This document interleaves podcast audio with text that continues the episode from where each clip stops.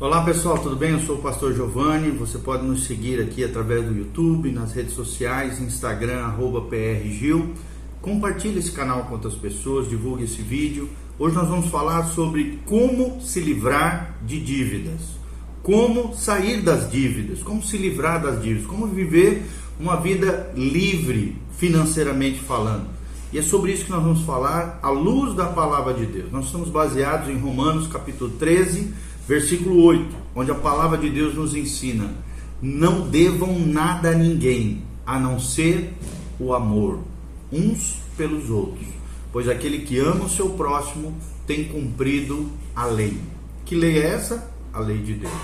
Então Deus é muito claro aqui. Não devam nada a ninguém, a não ser o amor uns pelos outros. A única dívida que nós temos com os outros é a dívida de amar, de amarmos, de acolhermos, de temos afeição pelas pessoas, tratarmos bem, servimos as pessoas, um amor altruísta, um amor dedicado, mas se livrar de dívida, porque dívida é escravidão. Vou repetir: dívida é escravidão. Mas a pergunta que nós fazemos é como é que eu e você podemos ficar livre de dívidas? Em primeiro lugar, nós precisamos definir o que é liberdade financeira. E liberdade financeira é ausência de dívidas. Em primeiro lugar, é a ausência de dívidas. Depois, liberdade financeira é não ter também transações financeiras desonestas. Também liberdade financeira pode ser definido como a falta de a preocupação por falta de dinheiro necessário. Ou seja, a pessoa que é livre financeiramente falando, ela não fica mais preocupada pela falta de dinheiro necessário. E também a liberdade financeira significa a possibilidade de dar a outros, de ser generoso, segundo a orientação de Deus. Então, isso é liberdade financeira, ausência de dívidas, não fazer mais transações financeiras desonestas, não ficar preocupado por falta de dinheiro diante das necessidades e a possibilidade de dar generosamente segundo a orientação de Deus, abençoando outras pessoas. Lembre-se que nós temos ensinado a verdadeira bênção de Deus, a, verdadeira pessoa abençoada é aquela que não quer a bênção somente para si, uma bênção egoísta, né? centrada em si mesmo, não. É, uma, é, é a pessoa altruísta, aquela que tem o favor de Deus sobre si, para que ela possa exercer o favor e a bênção de Deus na vida também de outras pessoas, tá? Então nós vamos analisar agora, como segundo momento, os benefícios da liberdade financeira. O que, que tem de bom de ser livre financeiramente falando? Será que existe? Será que é possível a liberdade financeira? Então, quando nós temos, quando pensamos nos benefícios da liberdade financeira, em primeiro lugar nós queremos destacar que eu e você podemos ser capazes de prover as necessidades dos outros de acordo com a direção do Espírito Santo. Ou seja, a pessoa que é livre financeiramente falando, ela é capaz de doar-se aos outros, de doar os seus recursos, de doar é, financeiramente na vida de outras pessoas, de abençoar, claro que dentro das suas condições, dentro dos seus limites. E Deus nunca vai pedir de nós algo que a gente não pode dar, algo que vá no, nos autodestruir. Jamais. Mas a verdadeira pessoa livre que tem liberdade financeira aquela que é capaz de prover as necessidades dos outros, seus entes queridos, familiares, amigos, as pessoas que de alguma maneira estão ao seu redor. Segundo benefício da liberdade financeira é que essa pessoa vai experimentar a provisão sobrenatural de Deus sobre a sua vida. Sobrenatural aqui no sentido de que Deus provê exatamente a quantia necessária na hora precisa o que resulta então uma glória para o nome do próprio Senhor. Ou seja, de maneira gloriosa, de maneira sobrenatural, Deus vai fazer milagres financeiros na sua vida. Terceiro lugar, terceiro benefício da liberdade financeira é que eu e você teremos sabedoria e inteligência para satisfazer os compromissos financeiros que nós teremos. Ou seja, isso vai estar baseado na satisfação de possuir apenas aquilo que é essencial. Ou seja, tem coisas que são essenciais, que são necessárias, e dentro delas nós vamos ter a sabedoria e a inteligência espiritual para, para, para que possamos é, saudar, satisfazer os nossos compromissos financeiros mensais ou quinzenais e assim vai. Outra coisa muito importante, outro benefício da liberdade financeira é que Deus não desperdiça nada. Ele não constrói nada na vida de alguém sem ter um propósito certo. Ou seja, nós vamos viver dentro do propósito de Deus. Não vamos viver uma vida desperdiçada quanto a bens materiais, recursos, dinheiro. Não, pelo contrário. E você não será um desperdiçador, né? Tem muito crente que não é mais abençoado por Deus porque fica desperdiçando luz, água, é, seus recursos, gastando com futilidade, com coisas banais, coisas que não são eternas, coisas ridículas. Como é que Deus vai te abençoar? Se você não é fiel no pouco, como é que Deus vai te conceder muito? Então nós, nós precisamos entender que nós temos que andar na direção do Espírito Santo, no propósito certo, com a cosmovisão correta, com a perspectiva eterna, não desperdiçando nada, porque nós vamos ser mordomos fiéis do Senhor. E também Deus deseja fazer o máximo com aquilo que Ele nos deu. E aí está a parábola dos talentos para é, dizer acerca disso. Né? Então, tudo Deus quer te usar no máximo do teu potencial. Deus quer que com o teu potencial você produza o máximo de riquezas para a glória de Deus, para ser um gestor dos recursos do céu sobre a terra, para ser uma bênção nas mãos do Senhor. Isso é verdadeiramente prosperidade. Eu tenho aprendido com meu pastor, pastor Valteni, que prosperidade é ter todas as suas necessidades supridas pelo poder de Deus para cumprimento da sua missão. Então, se você quer realmente prosperidade bíblica, você vai ter todas as suas necessidades supridas por Deus para o cumprimento da sua missão. Terceiro lugar, terceiro princípio que nós queremos ensinar é que saiba distinguir entre gastos com itens que perdem o valor e investimentos de valor crescente. Ou seja, pare de pedir dinheiro emprestado para coisas que desvalorizam aparelhos eletrônicos, móveis, automóveis, etc. São coisas que vão desvalorizando. Aprenda a investir em coisas que têm valor crescente, como por exemplo uma casa, um terreno, é, uma boa aplicação, um bom investimento no banco que gere lucro, que gere renda. Nós temos vários é, versículos que falam sobre isso. Romanos 13, 8, como eu já falei, a ninguém fiqueis devendo coisa alguma, exceto o amor, com que vos amais uns aos outros. Provérbios 22, 7 diz que o rico domina sobre o pobre, e o que toma emprestado é servo de quem empresta. Ou seja, quando você pega emprestado de alguém, automaticamente você fica ligado àquela pessoa emocionalmente, psicologicamente, espiritualmente e também materialmente. Você se torna servo de quem empresta, escravo do banco, escravo da financeira, escravo daquele do agiota, daquele que você está devendo. Saia fora dessa vida.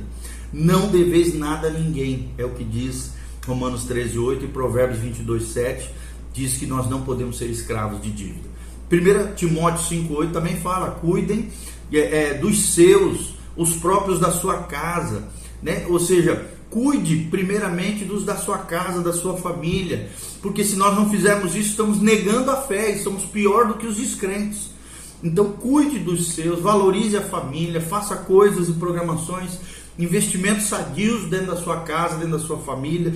Invista naquilo que realmente tem valor, um valor crescente, para que realmente você tenha uma vida abençoada em nome de Jesus. Isaías 55, versículo 8 e 9 diz que os pensamentos de Deus são maiores do que os nossos pensamentos. Ou seja, Deus quer, é, Deus pensa coisas maravilhosas, Deus deseja coisas maravilhosas para a sua vida. Então, viva dentro da perspectiva da palavra de Deus. Nós vemos também aqui a lei da desvalorização. Essa lei presume que a pessoa que paga à vista pelo que comprou pode depois economizar uma quantia equivalente à taxa de depreciação daquilo que foi comprado. Ou seja, evite comprar a prazo, de preferência não compre a prazo. Ou se necessário for, o mínimo possível, de preferência sem juros ou com poucos juros, mas não faça isso, querido. Aprenda a comprar à vista. Se tem, compra. Se não tem, cancele a compra. e só compra aquilo que realmente é necessário. Nós já falamos um pouquinho sobre isso, sobre a diferença entre necessidade e desejo. Muita gente é ligada por emoções, sentimentos, desejos e não são realmente, não sabe avaliar na, na balança de valores a, a balança de desejo e a balança de necessidade. Nós temos que ser movidos por necessidade. É na necessidade que nós vamos adquirir bens, nós vamos adquirir comida, moradia e coisas que realmente são essenciais, necessárias para a existência humana. E não desejos fúteis, banais, coisas que não levam a nada e que embaraçam, atrapalham a sua vida. Tem coisas na Bíblia que é pecado, tem coisas na Bíblia que é embaraço. E tem muito embaraço financeiro que quando você é movido pelo consumismo, pelo materialismo, infelizmente tem muito crente embaraçado hoje, atrapalhando a sua vida espiritual e a liberdade que você poderia ter, tanto na área financeira como na sua vida espiritual com Deus. Quarto lugar, compreenda que o trabalho e o nome de Deus são afetados quando você tem dívidas. Então resolva se livrar das dívidas, sejam quais forem os sacrifícios necessários. Saia das dívidas urgentemente. Está lá em Levíticos 27, 31. Você pode ver sobre isso. Então, avalie também o gasto com base naquilo que você irá se beneficiar, para que você tenha mais liberdade para trabalhar a Deus e glorificá-lo. E acabe na sua vida com serviços desnecessários, desgastes emocionais desnecessários. Então avalie o que será necessário se sacrificar para sair desses embaraços da sua vida. Em sexto lugar, comece a comprar tudo à vista. Essa aqui é uma grande dica. Ou seja, a provisão financeira indicará a importância e o tempo de cada aquisição. Dê chance a Deus de te abençoar, de prover o necessário, antes de comprá-lo de maneira é, é, impulsional, né, impulsiva. Não. Lembre-se de que ele pode prover de maneira sobrenatural, diminuindo as suas contas, aumentando a sua renda. Pare de preferência de usar cartões de crédito. Tome cuidado. Isso é um embaraço na vida de muitas pessoas. O juro de cartão de crédito é mais de 300 e poucos por cento ao ano. É uma desgraça na vida de muitas pessoas. Então aprende, comece a comprar somente à vista. Se tenho, compro. Se não tenho, é para esperar. Ou Deus provê de maneira sobrenatural, ou no tempo de Deus adquirir aquele bem que eu realmente preciso. Sétimo lugar, querido, compreenda que Deus é capaz de prover o dinheiro quando a conta precisa ser paga. Ou seja, o trabalho de Deus, feito à maneira de Deus, não terá falta de sustento financeiro, porque Deus é tão capaz de providenciar os meios antes como depois também. Ele prefere fazê-lo assim. Ele é um Deus suficientemente sábio para não frustrar os seus propósitos por falta de recursos. É o que nós aprendemos através das palavras de Hudson Taylor. É Hudson Taylor que falou isso que, que eu estou falando. O trabalho de Deus, feito à maneira de Deus, não, tá, não terá falta de sustento financeiro, foi o que nos ensina esse grande missionário no interior da China, missionário inglês chamado Hudson Taylor. Então, portanto, se a conta venceu e a pessoa não tem dinheiro, então Deus não está provando a sua fé. Há um outro objetivo que ele deseja realizar. Você está por sua conta. Quando você faz do seu jeito, né, e não do jeito de Deus, no tempo de Deus, do modo de Deus, você está por sua conta. E você precisa entender que Deus está tratando o seu caráter, tratando a sua vida, para que você possa compreender que tudo aquilo que Deus realmente quer para nós, tudo aquilo que realmente vem de Deus, Deus é capaz de prover o dinheiro quando a, a, conta precisa ser paga. Deus não deve nada a ninguém. Por isso que quando você empresta, é generoso e ajuda o pobre, a Bíblia diz que você empresta para Deus e Deus não deve nada para ninguém. Ou seja, de alguma maneira Ele vai te abençoar e te, te multiplicar aquilo que você deu com generosidade. Oitavo princípio: tenha muita cautela em ter fiador. A Bíblia nos revela que isso é um embaraço. Está lá em Provérbios 6:1, Provérbios 11:15, Provérbios 17:18. Tem um monte de versículo que a Bíblia nos ensina através do livro de Provérbios que evite a todo custo ser fiador. A não ser que seja sua esposa, seus filhos, pessoas muito ligadas e outra coisa. Se caso elas não pagarem, você tiver condição de saldar aquela dívida como um fiador. Se não, amigo, fulano, ciclano, desconhecido, irmãozinho da igreja, não, irmão, tenha muita cautela em ser fiador, saia fora, é que diz a Bíblia, sai correndo desses embaraços em nome de Jesus. Em nono lugar, não faça empréstimos para coisas supérfluas, mas dê apenas para as necessidades básicas. Ou seja, esqueça as futilidades. Vida uma, viva uma vida simples, singela, honesta, direita com Deus e com os homens. Não quero viver uma vida de ostentação, de luxo, querendo ter o que não pode, querendo viver a vida do outro, querendo ter o que seu vizinho tem. Caia fora, não faça empréstimo para coisas supérfluas, para não sofrer desnecessariamente. E cultive também, décimo princípio, cultive uma resistência às compras. E use o décimo primeiro princípio, use as suas aptidões pessoais para serviço de manutenção do lar. Tem gente que paga para fazer tudo quanto é tipo de serviço, coisa simples, até parafusar algo na parede. Irmão, aprenda a fazer isso. Aprenda a fazer os serviços simples de manutenção do seu lar para que você possa economizar. Mulheres, né, pensam, aprendam a costurar, aprendam a fazer coisas básicas, fáceis de se aprender, que assim você vai economizar muito. Então, você, eu estou te ensinando esses princípios, querido. Procure também descobrir a razão por que, que Deus permitiu que os meios sejam insuficientes numa determinada fase da sua vida. Será que Ele está testando a sua fé? Se entrando é, a, a, conta chegou o dinheiro, chegou e o dinheiro não foi conseguido, então Deus não está testando a fé da pessoa. Deus está provando o teu caráter, Deus está provando o teu coração. Se realmente foi feita as coisas é do tempo de Deus, do modo de Deus e do jeito de Deus. Então procure sempre descobrir a razão por que, que Deus permite que os meios sejam insuficientes em uma determinada fase da sua vida. Provavelmente porque você se embaraçou. Entenda que Deus não precisa do dinheiro. Né? A pessoa está preparada, ela precisa estar preparada para se sentir contente em toda e qualquer situação. Nós precisamos de contentamento. Deus não precisa do seu dinheiro, mas é óbvio que a causa de Deus, a obra de Deus, a igreja, a comunidade local que você faz parte, os homens e mulheres de Deus precisam de recursos também para sobreviver. Mas lembre-se, Deus não precisa do seu dinheiro, Ele é o dono do ouro e da prata. E você que tem dinheiro dado por Deus, aprenda a estar contente em toda e qualquer situação. Também uma outra maneira de descobrir a razão por que Deus permitiu que os meios sejam insuficientes é porque às vezes o dinheiro foi providenciado para você, mas foi mal gerido, mal administrado, mal gasto. Ou então às vezes pode ser pecado também. E também outro embaraço pode ser a diminuição de meios, é a maneira que muitas vezes Deus está preparando a pessoa para uma grande mudança na sua vida.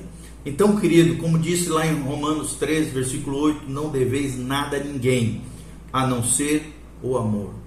Quem toma dinheiro emprestado é escravo de quem empresta. Deus não quer que você seja escravo de ninguém.